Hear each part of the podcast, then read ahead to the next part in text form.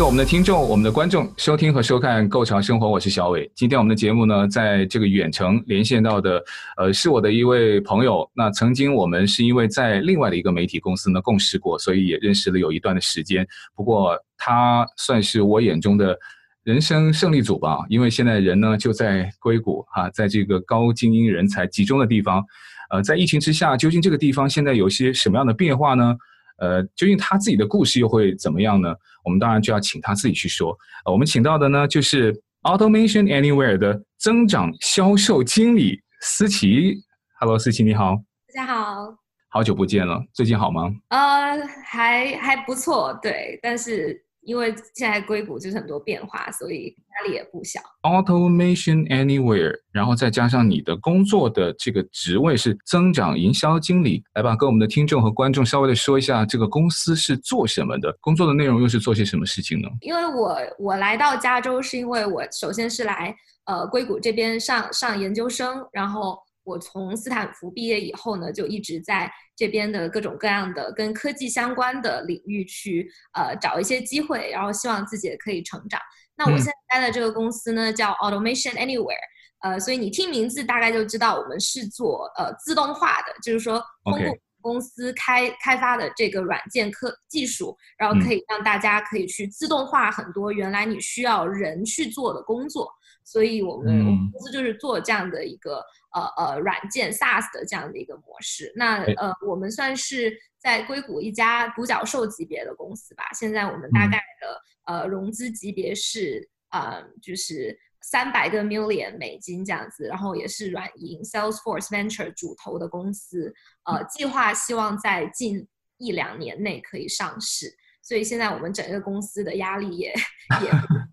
呃，然后我们的业务主要是针对 B to B 的，所以我们的很多的解决方案呢是卖给大型的公司，并不是卖给个人的，呃，oh. 并不是供个人的消费者去使用这样，所以我们对接的很多呃呃客户呢是就是大大型的需要用到我们的软件技术去自动化他们的很多很冗长的重复性的工作的这样的一些公司，比如说很多大型的银行、金融机构。呃，或者是很多传统的做呃供应链的公司，这些他们有大量的，就是说原来你可能要雇非常多的人在生产线上给你做很多重复性的劳动，比如说像是、嗯、呃数据录入啊，或者是说呃把一个东西从一个系统上传到另外一个系统，然后各种各样的数据迁徙啊等等，你都可以教我们的机器人怎么样去做。然后呢，摄入到你本身的系统里面去之后，你就可以把原来做的很多工作给呃让机器人来给你做，然后让原来的去从事这些很无聊、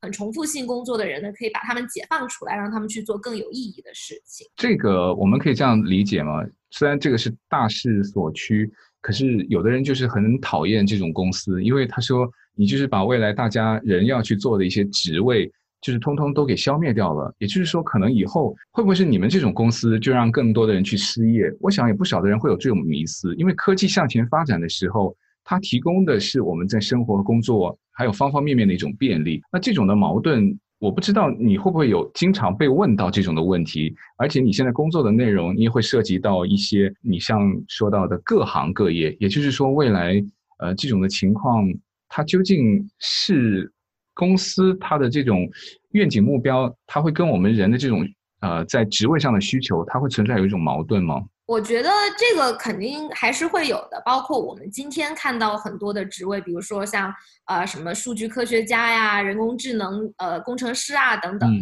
那有可能在十年、二十年前都是大家没有听说过的职位，呃，然后呢，今天也诞生了很多新的职位，所以。呃，我个人很喜欢科技的地方，也是因为我觉得它不断的在改变我们的呃，像是社会的进程吧。所以我也很喜欢，就是说待在这样的科技公司里面，呃，觉得自己的工作也是可以推进这样的一个变化。所以当然呢，有可能有些人会疑虑说，那你是不是要把呃很多人的工作都代替掉，通过技术？嗯，但是呢，我觉得现在第一技术没有大家想象中那么的神奇，就是说所谓的人工智能啊等等，呃，我们也是人工智能一个分支，而且之所以能够在市场发展的这么好，就是因为呃我们从事的这个方向叫就是人呃 robotic process automation，呃机器人流程自动化，这这个方向呢算是近几年来人工智能在低端落地最最为成熟的一个领域，因为它并没有说要做的那么的神奇，跟我们在电影上看到一样，那个机器人做出来可以跟人一模一样。因为现在技术是有瓶颈的，但是呢，我们是做到呃从最基础的开始做，然后一直一直的往上去开发更加成熟的技术。所以现在能够替代的呢，还是一些比较重复性的基础性的工作啊。我们听到的是很多呃一般的呃。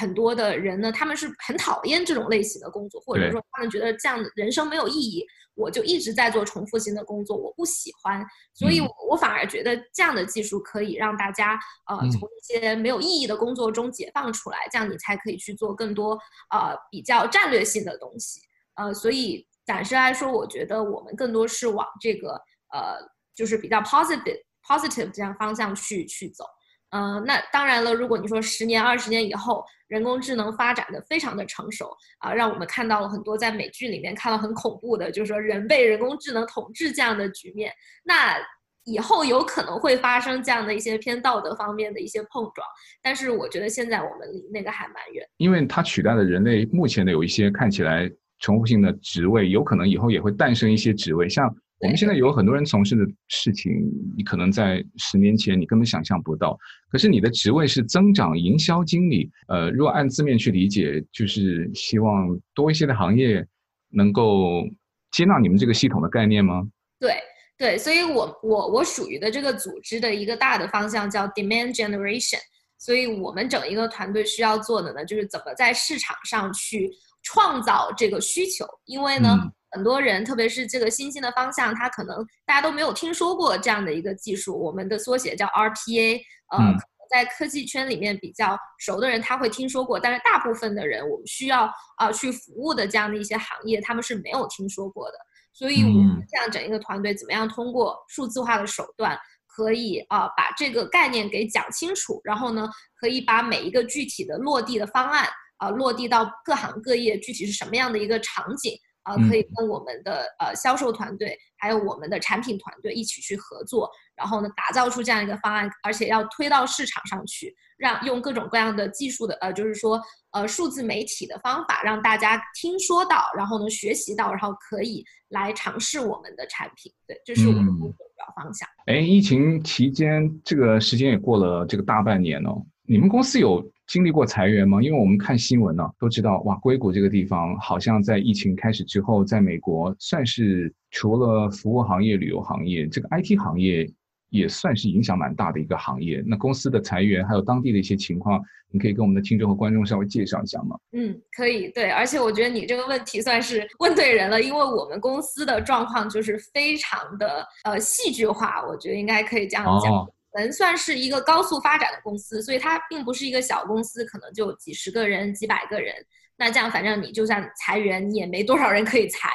或者说，我们也不像是谷歌啊、微软这样一个非常成熟的公司啊、呃，所以他们就算遇到了疫情的冲击，其实他们有大量的现金可以让他们度过这个艰难时期。那我们算是就是呃，somewhere in the middle。呃，我们就是又不是说非常大型的公司，也不小了。我们现在呃，全球呃，基本上每一个国家都有点，然后呃，全球在疫情前大概有近三千个人啊、呃。然后呢，呃，疫情的期间呢，而且我们在疫情前，因为整一个增长非常好，而且我们有非常充足的资本的支持，所以我们疫情前是属于一个高速扩张的过程，基本上每个月都能看到。就是几十个人，有时候甚至上百人在入职，就是招人招的非常的快，而且我们就是有有当时有一个计划，就是说我们到年底要增加一千个人的职位啊、嗯，而且呢，呃，内部内部的员工通过推荐呢，每个人的 referral bonus 就原来可能是呃几千美金，然后所有人成功推荐人入职成功。啊，这么好！对，就是去年的时候，去年疫情前非常的夸张，就是增长非常快。嗯呃，但是呢，今年突然疫情就来了，而且疫情来了之后，对我们的打击还蛮大的，因为我们针对的是，呃，我们的客户很多是很多传统的行业，嗯，啊、呃，那传统的行业这次，呃，特别像是制造业，其实受冲击很大。他们受了冲击大之后呢，那他们对于购买这样的一些科技产品，首先肯定是有兴趣，但是他们并不是急需的。所以在不急需的情况下，肯定是以呃，就是钱要用在他们的资金肯定是在用在比较急需的上面，所以我们那个业务呢，就是受到了一定的冲击，而且整个增长就放缓了。特别是我们去年又扩招了非常多的人啊，所以呢，整一个呃，就是有可能是有一点 overgrow 这样的一个裁员哦。所以我们今年对我们今年就是经历了两批大裁员啊，第一批。第一批裁员应该是在今年啊三月三四月份的时候啊，就是刚刚 quarantine，然后我们进了一个一个一个一个比较小小型的，然后后来我在五月底的时候呢，又进了一个大型的裁员，而且大型的裁员之后，我们整个内部在进行很多复杂的重组，就是裁员以后啊，可能会把很多部门合并，然后呢，每个人的整一个呃。汇报的这个方向也不一样，等等，就包括我在这个公司到现在其实只待了一年的时间，但是我经历了五个老板，呃，就是每一次 reorg 我都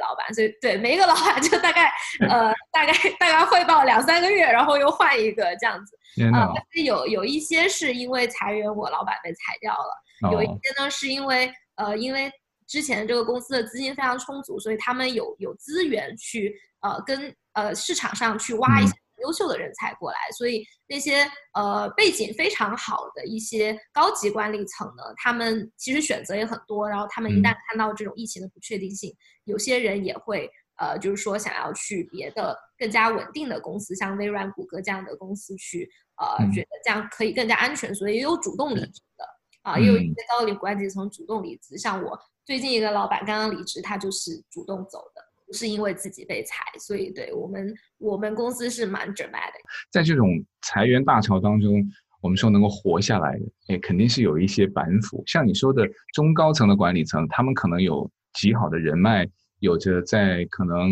呃困境之下继续能够保持市场，或者说他可能有开拓市场的能力。可是像你们，如果让你自己去形容，是什么能够让你能够继续生存下来？那大概也可以反映一下，如果华人目前在硅谷，呃，在经历这种裁员大潮里面，什么样的条件才有机会能够活下来呢？确实有时候也看运气，就是啊，呃，对吧？就是有时候应该运气很小成分吧，有运气因素。还有一个呢，就是有些裁员他是把你整个部门砍掉，所以他不管你这个部门的人是优秀还是不优秀，你就这个部门公司不想要了。那这个就很倒霉。对对。嗯，有一天呢，他觉得这个部门还是需要的，他只是说要把这个部门的人给精简一下。嗯、那精简掉，他肯定是觉得表现比较差的，或者说性价比比较低的，我要把它给精简掉。嗯，嗯，所以我们我在的这个部门就是比较幸运，就是算是公司比较核心的部门，因为它并不是一个花钱部门吧，嗯、应该这样讲，就是我们的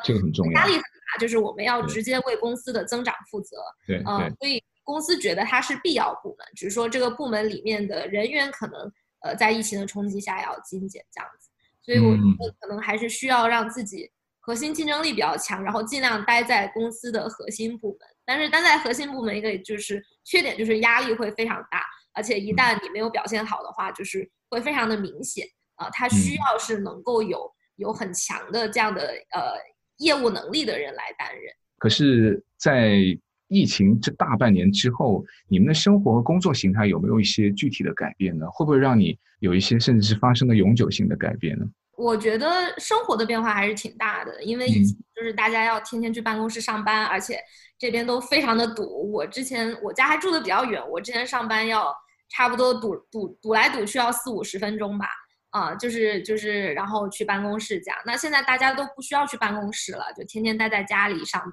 呃，其实，在 commute 这个方向来讲是比较比较爽一点的，就不用天天去公司。但是呢，同时一个缺点就是我们非常少的去有了这种真正的呃，像以前在公司很密切的跟同事、跟朋友之间的交流。嗯、呃。因为以前就大家就天天坐公司里面坐在一起，对吧？我也看得到你在干什么，你也知道我在干什么。那现在大家就各自待在家里，除了一起开会的时间以外，其实你不太知道你同你的同事真的是在很认真、很苦的干活呢，还是在就是在在摸鱼这样子。呃，所以就是这一点，就是我觉得大家的 visibility 就比较低。呃，但是同时呢，就是我觉得作为领导层，他也很难分辨，就是说，哎，你这个每个员工之间有什么区别？那大家可能都会比较结果结果倾向性。但是同时呢，就是你在一个公司你做的项目要有结果，它是需要时间的。就是你在短时没有结果，也不代表就是说你你没有在做好本。就我觉得对变化就是大家都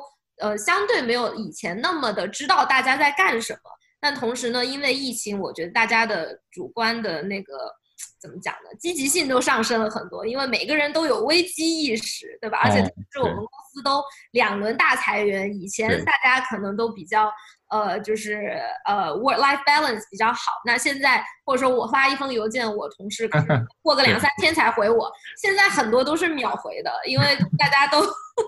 大家都比较比较紧张，然后呃，也觉得你现在要是被裁了，现在去市场上也不太那么好找工作。呃，工作岗位也没有以前多，所以大家都比较属于比较在对在高度紧张，然后高度时刻做好为公司做贡献的这个状态上。可是我在想啊，你是经理，那你下面也会有你自己的同事和下属的时候，公司有做一些远程办公的规定的调整吗？你是按你能够完成任务作为最高的标准，还是说我还是有上班的时间？我每一天。像几点到几点，我一定要出现在这个线上镜头前。那会议当然要了。像这种规定有没有做一些改变？我们公司没有这个改变，包括我听说我周围的就在谷歌啊、Facebook 上班的很多同事，他们都没有这个硬性规定。嗯、呃，特别是包括我们公司反而有点想要想要给员工减压，比如说。我们 HR 最近又推出一个特别好笑的一个规定，就是说规定我们在星期一的上午十一点前不能设置任何的会议，就是我不能约人家开会，人家也不能约我开会。为什么？就是觉得，嗯，因为我们很多同事都是有家庭的人啊，他们很多都有小孩，哦，所以就是说想要让大家呃感受到公司的这样的一个。呃，对大家的关怀吧，就是说，呃，周一可以让大家比较上午时间，可以让大家呃可以不用马上一到周一就进入工作的状态。呃，因为现在毕竟我至少我们公司裁掉了很多人以后呢，嗯，我剩下的人每一个呢工作量是非常大的，就是有可能你一个人要做两到三个人平时的工作，嗯，所以呃，公司反而更多的是在体现对员工的关怀。呃，但是呢，因为大家现在都很害怕，就是说自己会丢失这份工作。如果你可多做一点，对，所以反而大家也会很很积极。呃，所以我们没有规定说，哦，你一定要早上九点后就一定要呃出，就是你要 live 或者是要报道什么的，然后下午五点前你都不能走，这个没有这样的规定。呃，包括我们公司的休假，因为我们是就是呃呃创业公司嘛，所以都是很。很灵活的，就就是说，我们每一个人都没有假期的限制，就是我们是有无限制的假期，我一年想休多少就休多少。呃，当然就没有人没有人做的很夸张，包括我自己，其实我我我刚开始听，我就说哎很好，unlimited 的可以，但我自己其实没有没有这一年我只休过大概一个星期的假期，我没有休太多的假期。哎，那这个改变是疫情前的规定就一直是这样子吗？还是说在疫情出现了之后才做的一些改变？疫情后也没有改。那反正疫情你也没有什么地方可以去啊，所以那公司更不。对，我也没有地方可以去。然后疫情前，反正因为就是工作也很紧张，然后然后就是觉得也也走不开这样。那老板们要特别注意，有的时候呢，这种宽松啊，反而让员工呢有更加紧绷的这种感觉。这个我也觉得，司机今天告诉我之后就证实了，呃，的确是这样子。管理是需要艺术的，尤其是在特殊情况之下，这个管理的艺术呢，更能够既是放松，其实实际上会对你更高的要求。哇，这招真的很厉害。那我想问问思琪，因为你现在在硅谷，那你做的这个行业，那你肯定也会有很多身边跟你从事类似行业的一些朋友，尤其是。我特别想了解的是，华人圈子在这个 IT 行业，在硅谷，在疫情下，应该也不少的人可能也会受到很大的影响。我指的是一些不好的影响，比如说他就是被裁员了，那他可能也目前找不到工作。你可以跟我们说一说你身边你了解到的一些情况吗？对，我觉得首先我个人比较直接，就是我身边，因为我们公司经历了很多裁员，所以我身边很多同事啊、嗯呃、就很不幸的就是。哦到了中间要被 lay off，然后要找工作的这样的一个状态。嗯，嗯，公司大概裁了反正好几百吧，具体的数字也也没有公开，应该是蛮多人的。然后那些人他们原来也是从很多别的科技公司过来的，就是很多也是谷歌、脸书，然后想要来呃来到就是这种临近 IPO 的公司这样子。呃，所以他们很多，我觉得大概一半一半，有一半的人大概在被裁掉之后两三个月以后，很快就找到工作了，而也有大概呃一半的人就挣扎到现在也还没有找到工作，呃，所以确实是就是每每个人都不太一样。那我自自己个人的朋友的话。嗯，目前听到没有特别多真的被裁员的，因为有可能很多呃这边的华人工程师，他们都是做 engineering 相关的工作，其实是相对比较核心的，啊、呃，他并不是那种就是嗯，就是花钱，呃，也不能说是花钱部门，但是并不是一个比较鸡肋的部门，包括之前今天招工程师，呃，也就是之之所以会给那么多机会给就是。呃、uh，international 就是因为你在美国本土报招优秀的工程师没有那么好招，所以我个人并没有听到说特别多的直接的朋友呃被裁员，包括你其实也没有听到像谷歌啊、微软这样这样的公司大型裁员，呃，有可能 Uber、嗯、Airbnb 有，但他们其实也他们也没有上市嘛，啊、呃，所以他们是是有有才一些。呃，然后我我我有个很好的朋友是 Uber 的早期的那个工程师团队之一。那其实 Uber 裁员裁过很多次，也没有裁到他，因为他就是在核心的团队里面。包括很多人在开玩笑啊，我觉得也有可能有一定的原因素，就是因为很多有一定规模的公司，他们以前其实也是想裁员的，因为你在高速增长的时候，招收进来的人有可能是有好有坏的，但是你因为你增长的太快，你。你在面试的时候看不出来，要进来之后你才有这个感受。但是因为以前，因为你需要关注公司的名声，你需要关注公司上市之后可能会对股价的影响，其实你不太敢它大规模的裁员。但这次因为疫情的原因呢，你反而就是可以通过这个呃良机，呃，可以正好就是把你原来想要做的很多精简的这样的一些工作做得很彻底，所以它。嗯我觉得很多听到的裁员是因为第一确实经济不景气，但第二呢，有可能原来也是有一点想裁掉一，或者说想要重新 reorg。我也相信，嗯，对对，不敢大刀动斧，但是通过疫情反而就是正好可以就一起把它给呃把这个给一起做了。老板就说：“我等这个机会等了好久 好碰上疫情。”不过当然这个属于是小部分，蛮残酷的。也有很多人还是有这种硅谷梦啊。呃，那会不会有的人就是对现在硅谷前景就不太看好了？对，今年确实比较难，因为呃，虽然很多大公司像谷歌、呃 Facebook 这种，他们不会裁员，但是他们也会 hiring freeze，、嗯、就是说没有特别大的必要，我就不招人。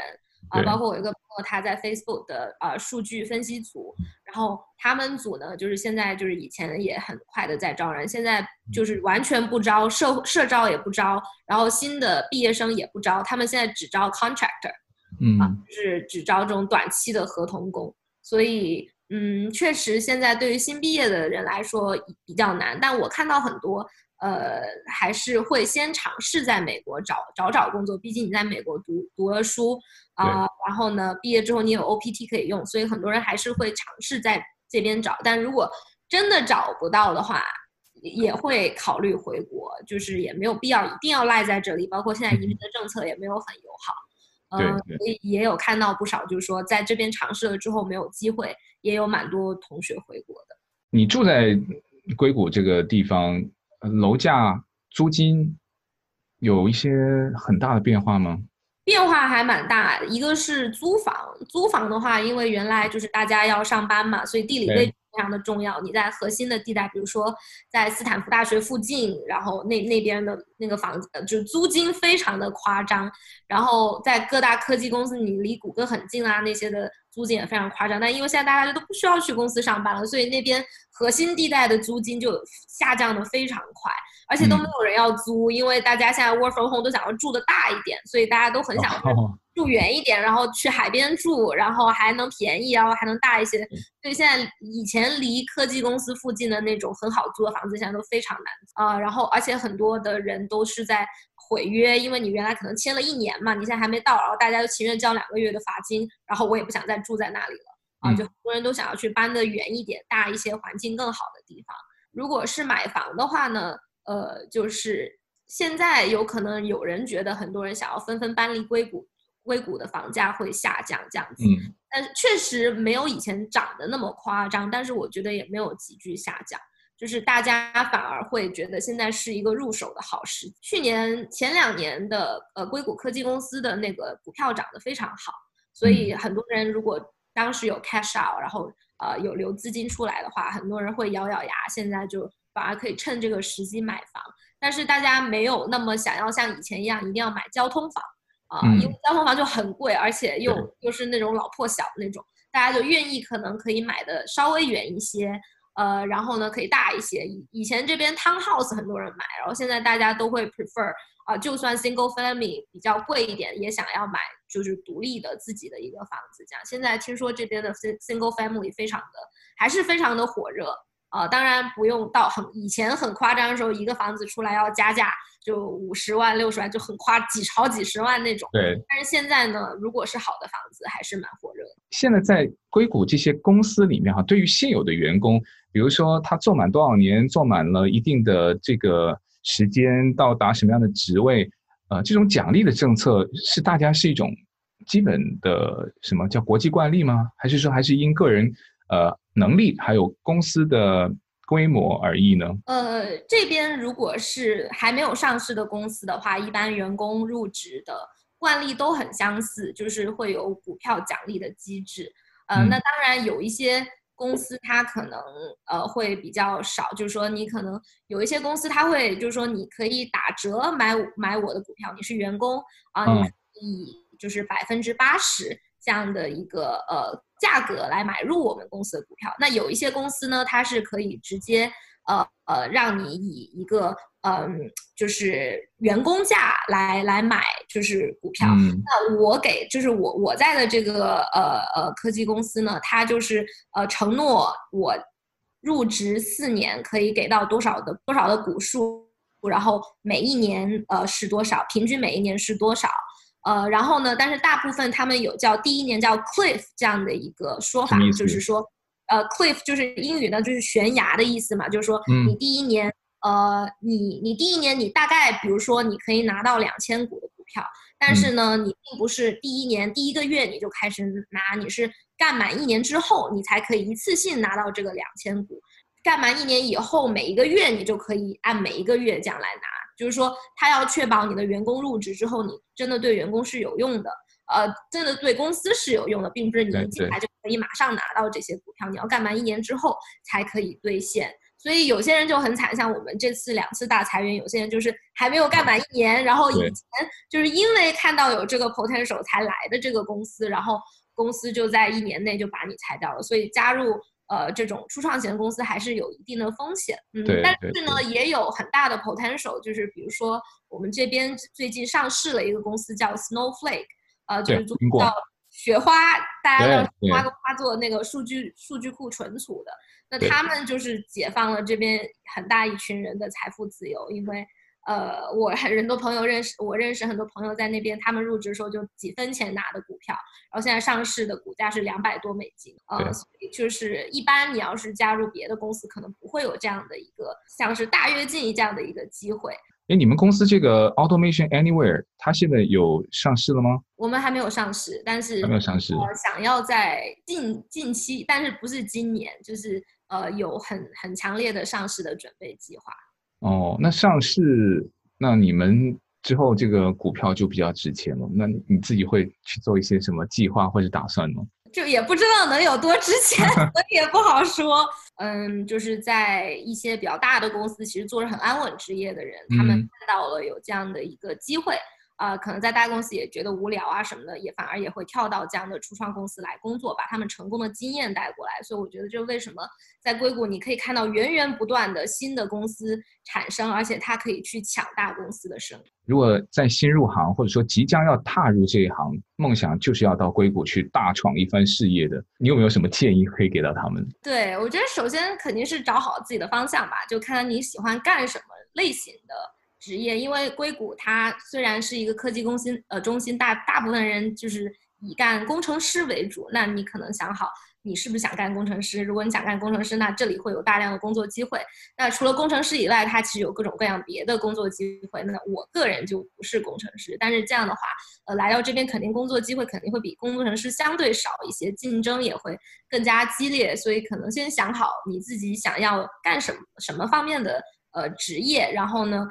可以从多积累自己在那方面的认知跟呃技能吧，我觉得。嗯。还有就是，如果你想要来硅谷的话，我觉得无论你在不在硅谷，其实你都可以去呃多去看，就是说现在是什么样的科技在引领的我们。